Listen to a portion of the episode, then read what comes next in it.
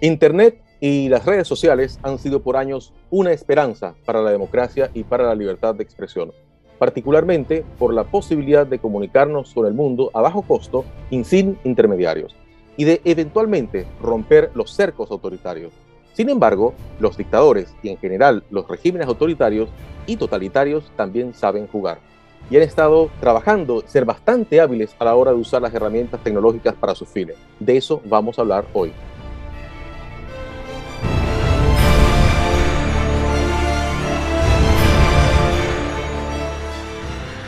Bienvenidos a En el Fin del Mundo, un programa de análisis de asuntos globales donde conversamos sobre este entorno volátil, incierto, complejo y ambiguo. Hoy nos acompaña desde Washington María Virginia Marín.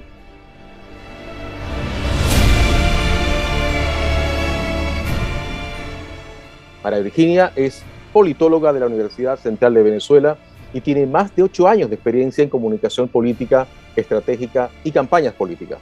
También es directora ejecutiva y fundadora de Provox, un observatorio digital dedicado a estudiar las tendencias políticas y sociales en Twitter, en América Latina y especialmente en Venezuela, Cuba y Nicaragua. Bienvenida, María Virginia. Muchísimas gracias por acompañarnos en nuestro podcast para Hispanoamérica y España en el fin del mundo. Hoy estamos conectados desde Washington y Santiago de Chile. Gracias a ti, Rafael, por la invitación y gracias a todos los que nos escuchan y nos escucharán. Bien, María Virginia, se supone que Internet, y eso lo decíamos al inicio de, de, esta conversación, que Internet y las redes sociales facilitarían la libertad de expresión y el acceso a la información, algo que de todas maneras es indudablemente cierto, es no cabe duda de que han sido una gran ventaja eh, para la democracia. ¿no? Sin embargo, tú trabajas en un área que precisamente no opera bajo esa premisa sino bajo otra. Es decir, que el autoritarismo puede utilizar la tecnología para controlar y manipular. Incluso hablas de autoritarismo digital.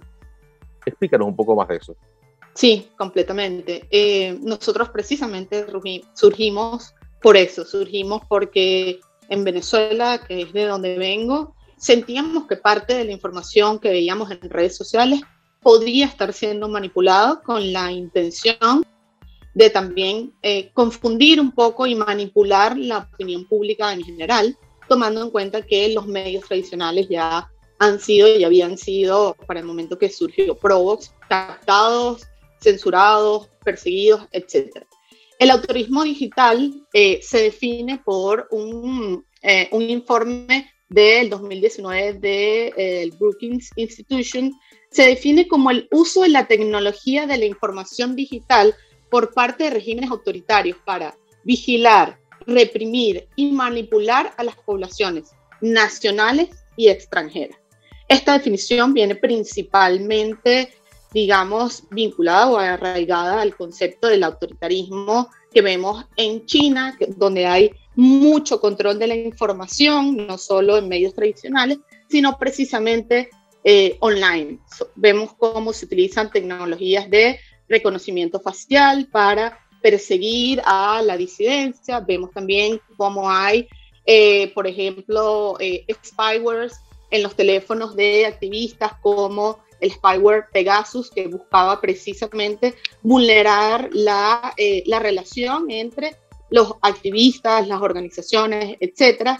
Y también vemos, digamos, otro tipo de medidas en, en gobiernos o en regímenes autoritarios o sociedades cerradas de Latinoamérica, donde también se aplica este modelo chino con, digamos, con algunos cambios, pero en general lo que busca es lo mismo, es el control de la información para acercar cada vez más, digamos, a eh, todo lo que pueda ser oposición, disidencia, todas las opiniones, digamos, contrarias a los gobiernos eh, lo vemos mucho más en países como Cuba, Nicaragua y Venezuela, pero lamentablemente estas medidas autoritarias se han venido, digamos, extendiendo sobre la región y también entonces ha llegado a países como El Salvador, parece que también hay algún tipo de propuestas de leyes en países como Bolivia y Argentina que buscan básicamente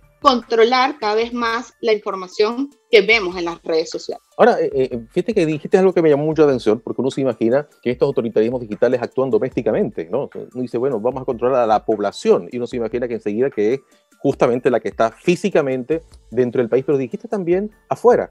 Es decir, también estos autoritarismos digitales vigilan eh, un poco fuera, me imagino que a la disidencia que está afuera. Explícanos un poco más eso. Sí, en gran parte está muy relacionado a esto. Tienes mucha disidencia fuera, que es la que también se encarga de ser como mucho más público su activismo o sus denuncias sobre lo que sucede en el país, cosa que no puedes hacer la mayoría del tiempo estando dentro de esos países. Entonces, digamos que estos son amplificadores de esa información, pero también hemos visto muchas operaciones de propaganda o desinformación que vienen generados desde estos regímenes que buscan de alguna forma también manipular las, eh, la situación o los hitos políticos en otros países. Por ejemplo, nosotros vimos en Venezuela el año antes pasado una campaña muy fuerte de propaganda en Twitter hacia, eh, hacia el candidato en, Ecuador en contra de Guillermo Lazo y a favor de Andrés Arauz, que nos hizo sentir, incluso a nosotros que en ese momento estábamos investigando, nos hizo sentir que quien iba a ganar en ese momento las elecciones en Ecuador iba a ser Andrés Arauz y resultó todo lo contrario. Y esto es básicamente lo que busca un poco estas campañas también que intentan incidir no solo en cómo los ciudadanos en estas sociedades cerradas perciben o entienden contextos internacionales, sino también que desde estos aparatos de propaganda, desinformación, etcétera, se busca influir en la opinión pública internacional, particularmente en la conversación pública digital. Bueno, te, cuento que hace poco eh, tuvimos una entrevista acá eh, en Vivo Podcast y conversamos precisamente sobre, sobre este punto en las audiencias internacionales, ¿no? Y nos comentaba, por ejemplo, el caso de la, de la maquinaria de propaganda rusa, que se dirige a audiencias distintas y que le habla, por ejemplo, en Europa mucho más a la extrema derecha y le habla en América Latina mucho más a la extrema izquierda, ¿no? Una cosa que me llamó bastante la, atención, cómo adaptan precisamente eso, el, eh, sus audiencias. Ahora, María Virginia, adelantaste un poco el asunto de, algunas estrategias, tácticas, eh, algunas tecnologías que usan, ¿no? Hablaste de Pegaso, hablaste de, varias cosas más, pero vamos a andar un poquito más en ese, en ese, en ese punto y sobre todas las plataformas, porque tú te especialistas en Twitter, eh, esa es, digamos, la especialidad que tú tienes más, pero me imagino que toda esta desinformación va a través de, hasta de WhatsApp, TikTok, aunque nos parezca, o Instagram, aunque nos parezca de pronto que son plataformas para otros usos, e, eventualmente también circula información por ahí, ¿no? Cuéntanos un poco más de eso, ¿no? Pese a que, insisto, Twitter se entiende que es un poco la plataforma más política, aparentemente. Tú nos aclaras un poco más. Correcto. Nosotros precisamente por esta razón nos especializamos y desarrollamos tecnología que analiza el comportamiento de Twitter, porque es donde se forma la mayoría de la opinión política. Si bien no necesariamente es donde está la mayor cantidad de público, es donde está la mayoría de los eh, generadores de opinión y de los que toman también decisiones. Muchas veces se informan y, digamos, generan balance sobre ciertas situaciones nacionales o internacionales respecto a la información que consiguen en redes sociales, particularmente en Twitter. ¿Cuál es el peligro de esto? Bueno, que todos estos regímenes tienen desde hace muchos años, han venido, digamos, preparando el, terreno y han venido eh, ejerciendo medidas de control y de censura que no necesariamente están entendidas desde el otro lado. Ellos eh, tienen apoyo de tecnologías, como conversábamos, rusa, eh, de tecnología china, de estrategias eh, de propaganda y desinformación rusa. Y por el otro lado, lo que tenemos es un gran, eh, una gran falta de entendimiento sobre esta problemática por parte de los líderes democráticos y la sociedad civil que se encuentra un poco en el medio con mucha menos capacidad de acceso a no solo a estas tecnologías, sino a los recursos que necesitas también para eh, digamos, mantenerte dentro de la conversación. Una de las cosas que nosotros repetimos con mucha frecuencia en Provox es que no todo lo masivo en redes sociales es real.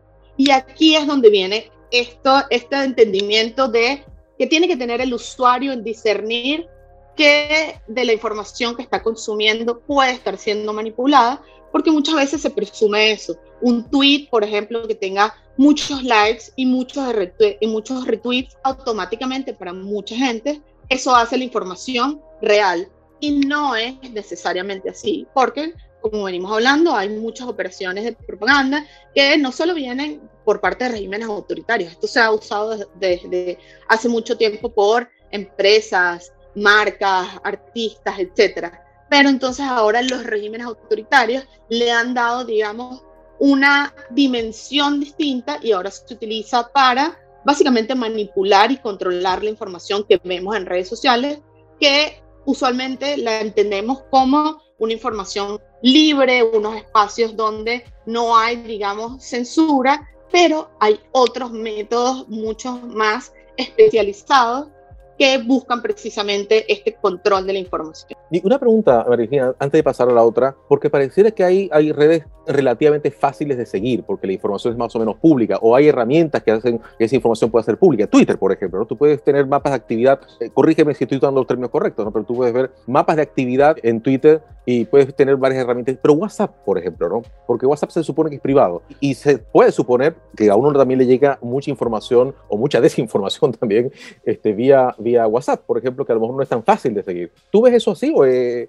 o, no es tan...? Es completamente así. Eh, de hecho, esas políticas han venido cambiando mucho a raíz de Cambridge Analytica. Eh, vimos cómo Facebook antes, digamos, permitía acceso a, a, toda su información o la mayoría de la información, pero esto también vulneraba la privacidad de los usuarios. Entonces ahora son un poco más cerrados respecto a, a esa información. Twitter sí tiene una tiene su API, el acceso a su API, que sería como su biblioteca de, de, tweets y de toda la información que tiene, es mucho menos restringido. Sin embargo, ellos no permiten, por ejemplo, que nadie, sino ellos, tenga acceso al 100% de su información. Puedes tener gran cantidad de la información, pero nunca el 100% de la información, precisamente también porque allí entra esta discusión sobre qué tanto es hacer transparente el uso de la plataforma y sus políticas pero que tanto también termina vulnerando un poco la identidad y el ejercicio de la libertad de expresión de los usuarios en estas redes sociales. Y por eso también vemos cómo, como tú mencionabas, WhatsApp, que es una red que es mucho más privada, que de hecho es una plataforma encriptada, también termina permeando esa información o esa desinformación que vemos en, en Twitter o que vemos en otras plataformas, termina llegando también a estos niveles y ahí es donde se hace mucho más peligrosa porque también entra la diferenciación entre lo que es la desinformación y la información errada. La desinformación es esa información que se crea que es efectivamente errada, pero que se crea con una intencionalidad de atacar, agredir o afectar a actores políticos con una intención bastante clara. Por el otro lado, tenemos la información errada, que es esa información que efectivamente no es correcta, pero que se va amplificando, digamos, de forma muy inocente por los usuarios. La desinformación viene con un objetivo claro, usualmente viene, digamos, promovida por actores políticos, pero la información errada viene masificada por la inocencia generalizada de los usuarios. Y ahí también es cuando es tan necesario que nosotros como sociedad civil, como ciudadanos, tengamos mayor conciencia de este tipo de operaciones, nos informemos más y tengamos como algunos pasos adicionales de verificar la información antes de ser parte de esta cadena también de masificación de información errada. Me hiciste recordar algo, eh, María Virginia, una vez alguien me, comentó que a veces la desinformación, y, insisto, no sé si estoy utilizando los términos este, correctos, que a veces la desinformación no se trata de mentir en todo, sino de mentir en lo que necesitas mentir, ¿no? Es decir, muchas veces la desinformación tiene un 80% de verdad, pero el 20% que se necesita comunicar que es falso, va ahí también. Entonces, este, así que es sumamente complejo este, este asunto. ¿Y qué están haciendo las plataformas, María Virginia? Es decir, las empresas, ¿qué están haciendo para ayudar en esto? Si es que están haciendo algo, ¿no? Cuéntanos un poco. Sí, la verdad es que nosotros hemos visto, sí hemos documentado cómo hay acción por parte de las plataformas, de distintas plataformas. El año pasado, cercana a las elecciones de presidenciales, elecciones entre comillas presidenciales en Nicaragua, vimos cómo Facebook canceló una, un grupo de cuentas, un grupo de casi mil cuentas entre Facebook y Google eliminaron estas cuentas que estaban promoviendo desinformación y propaganda a favor de Daniel Ortega. El problema allí no era su postura política, porque estas plataformas no censuran por posiciones políticas e ideológicas, sino por incumplimiento de las reglas y usos de sus plataformas. Estos eran cuentas que estaban coordinadas entre sí, que probablemente estaban financiadas para posicionar un mensaje, para posicionar o imponer, digamos, algún tipo de narrativa que eh, básicamente lo que hace es alejar a el usuario normal de lo que puede ser la realidad o la verdad en esas plataformas y está muy vinculado a esto que tú mencionabas antes de la desinformación. La desinformación no necesariamente busca que tú creas en una verdad, sino que no creas en ninguna y eso es suficiente. La confusión, en la confusión estos regímenes siempre ganan porque la verdad va a ser difusa y el ciudadano es entonces el que termina perdiendo.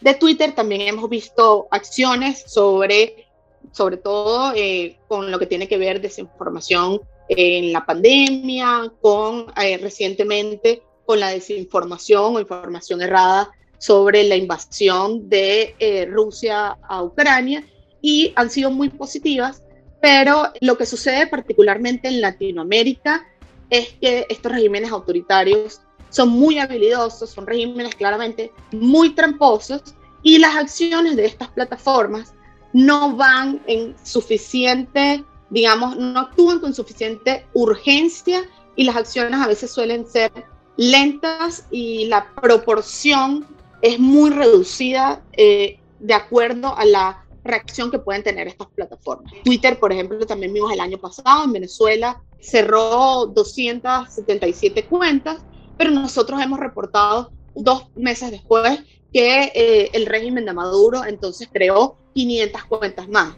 Allí es donde está también a veces el tema de estas plataformas son muy serias, buscan nunca censurar la, digamos, el uso de ningún usuario en la red, pero entonces eso también hace que para el resto de otros usuarios sea más difícil el acceso a la información, porque las operaciones de estos regímenes suelen ser mucho más grandes y a veces incluso yo podría decir que son descaradas. María Virginia, y la noticia del día es la compra de Twitter por parte de, de, Elon Musk. ¿Esto es una buena noticia o no es una buena noticia? Todavía no podemos saber efectivamente si, si será una buena noticia o no, pero sí puede tener algún tipo de implicaciones respecto a la libertad de expresión. Eh, veíamos cómo Elon Musk desde su propia cuenta de Twitter hablaba claramente de cómo iba a combatir los bots y cómo iba a buscar autenticar todas las cuentas de las personas reales en Twitter.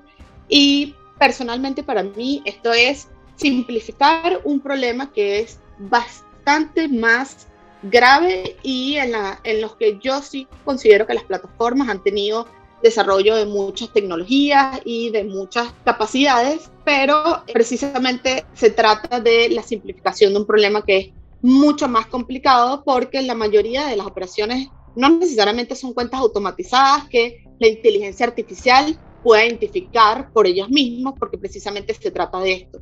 No es inteligencia artificial, sino que son muchas veces personas reales que son pagadas y financiadas por, desde el Estado para generar estas operaciones de propaganda o desinformación. Entonces la inteligencia artificial no puede identificar esta cuenta como una cuenta falsa porque no es una cuenta falsa, es una cuenta real y el trasfondo de el incumplimiento de las normas y las políticas por parte de este tipo de cuentas no lo puede identificar entonces la inteligencia artificial, sino que ahí tiene que haber un componente humano, de estudio, de análisis forense, que requiere tiempo y que particularmente requiere muchas capacidades humanas que entendiendo que estas son plataformas que tienen alcance mundial, y que además se desarrollan en distintos idiomas, porque cada una de estas plataformas tiene un idioma particular en esos países.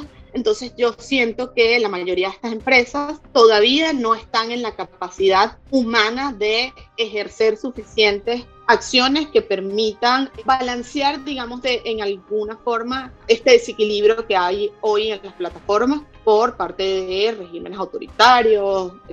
Y, María Virginia, uno siempre dice, bueno, ¿qué espero que hagan las empresas o qué espero que haga el, gobierno? ¿no? Pero en este caso, ¿qué deberíamos hacer desde la sociedad civil, la educación y los ciudadanos. Es decir, uno, los ciudadanos para protegernos, para prepararnos, y, qué se puede hacer desde sociedad civil y, sobre todo desde el mundo de la educación. ¿Cómo ves tú este conjunto de cosas? Sí, uno, una de las cosas que también solemos repetir muchísimo en Provox y también lo hacen aliados regionales es mencionar o llamar la atención sobre que los derechos digitales también son derechos humanos. Esto no se entiende así en la mayoría del mundo, pero menos aún en países donde hay regímenes autoritarios, donde hay eh, crisis eh, humanitarias, emergencias humanitarias, donde hay colapsos en el sistema de salud, como puede haber en Cuba, en Venezuela y en Nicaragua. Entonces digamos que el acceso al Internet y el acceso al Internet libre para esos países, para esos ciudadanos, parece ser un privilegio.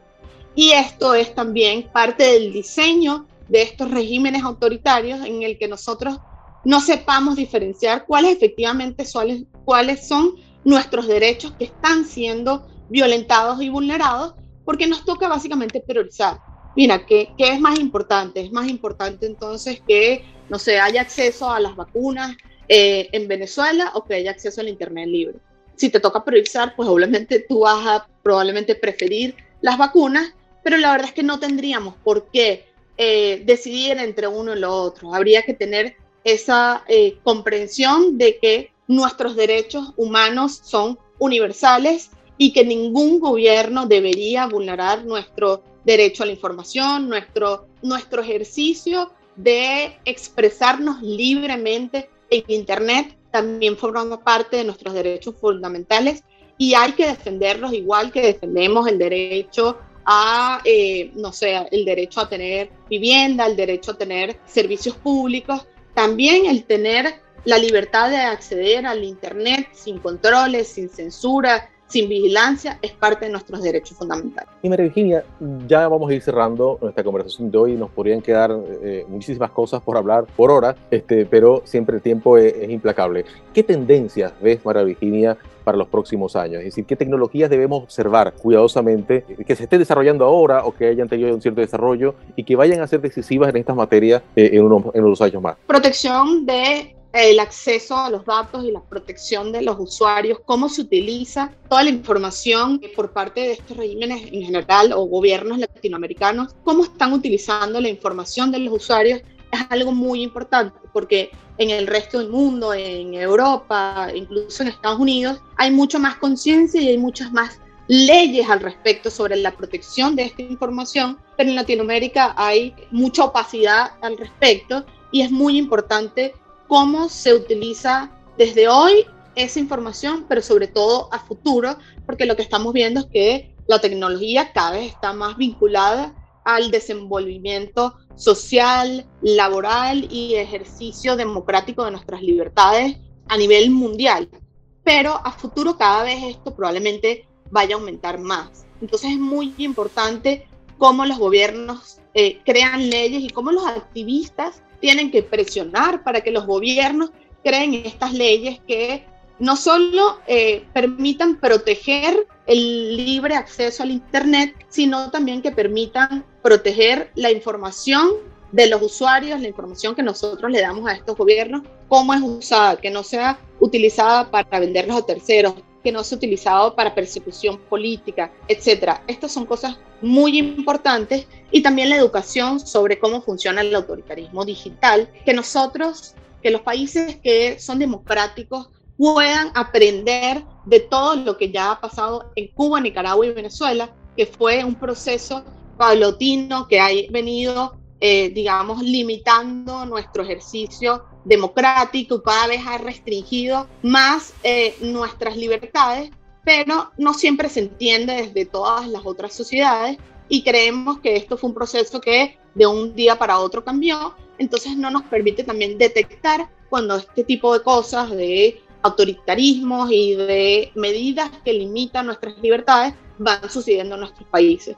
Aprendamos de cómo eh, de, de, la peor experiencia de los países autoritarios hoy en Venezuela, cómo parte de esas acciones autoritarias también están siendo tomados por otros países de la región que no necesariamente tienen que tener vinculaciones ideológicas, pero terminan actuando desde la misma forma. Y ahí es también cuando tiene que ver que el autoritarismo no necesariamente es de derecha o de izquierda. El autoritarismo es autoritarismo en general y tenemos que combatirlo de igual forma en toda la región y en todo el mundo. Una pregunta muy específica, María Virginia, los deepfakes. Los deepfakes son estos, eh, eh una cuestión increíble, ¿no? Porque son estas falsificaciones de video, pero con una sofisticación y una, y una perfección increíble, ¿no? Va a ser muy difícil vivir en una, en una sociedad, digo yo, ¿no? Es decir, pensando un poco, tú nos dirás un poco más, pero va a ser muy difícil vivir en una sociedad donde vamos a desconfiar hasta de los videos, que lo consideramos algo como prueba irrefutable, ¿no? Antes decía, bueno, con Photoshop se puede más o menos retocar una, una fotografía esto, pero cuando vemos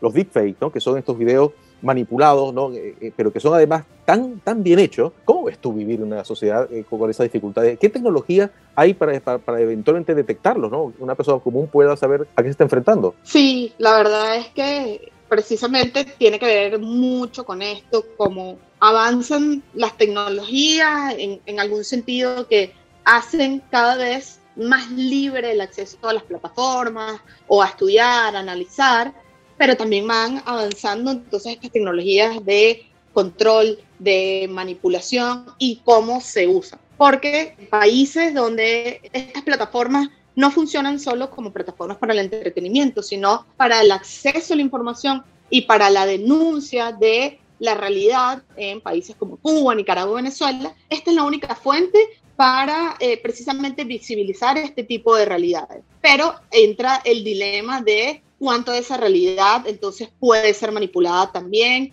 por parte de regímenes autoritarios o tecnologías con una sofisticación que no necesariamente el usuario tiene la capacidad de entender si fue manipulado o no. Allí entra mucho, sin duda, la educación por parte de nosotros que quizás podemos tener más acceso a esta información y podemos tener más, digamos, mejor dimensionado el problema, que llevemos esta información a todos los espacios, que no lo dejemos solo en quizás en los espacios académicos de quienes toman las decisiones, porque esto tiene un impacto en todos los niveles. La, la información que podemos ver en Twitter falsa, que quizás la replica por, eh, por error o por confusión algún periodista y se hace lamentablemente eco de alguna información errada, esto le puede llegar a nuestra mamá a través de el grupo del condominio en Facebook y la cadena cada vez se hace más grande. Hay muchas herramientas que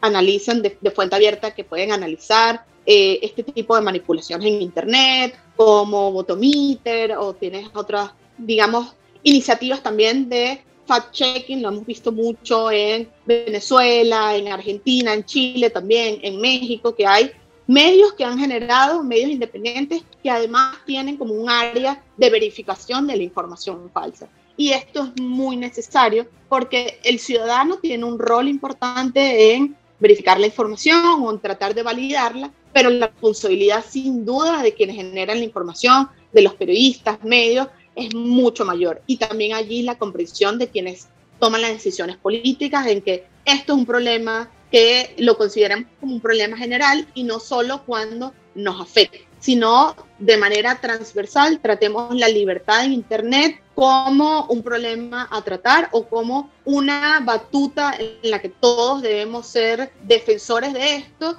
y no solo cuando nos interesa, porque a veces también pasa como esa doble moral en que bueno, defiendo la libertad de expresión en redes sociales o en todos lados, siempre y cuando esa libertad de expresión no me ataque a mí. Virginia, eh, muchísimas gracias por esta conversación. Solo te quiero preguntar para nuestra audiencia dónde y cómo pueden seguirte, o dónde también pueden acceder un poco a lo que hacen ustedes en, Provox. Si tienes algunos trabajos, algo que usted nos pueda recomendar para conocer más de este tema. Sí, nuestra página web está toda la información disponible, es www.provox con B alta, eh, B de burro o X, B, E al final, Provox, B, E, B, E de Venezuela, punto org, y también a través de nuestra cuenta de Twitter publicamos mucha información, muchos de nuestros hallazgos. Si quieren saber sobre la realidad venezolana, nosotros hacemos semanalmente un producto que se llama PoliTwitter, que lo que busca es básicamente mostrar cuáles son las noticias reales, los hechos reales en Venezuela y cuáles son las cosas que se hacen tendencia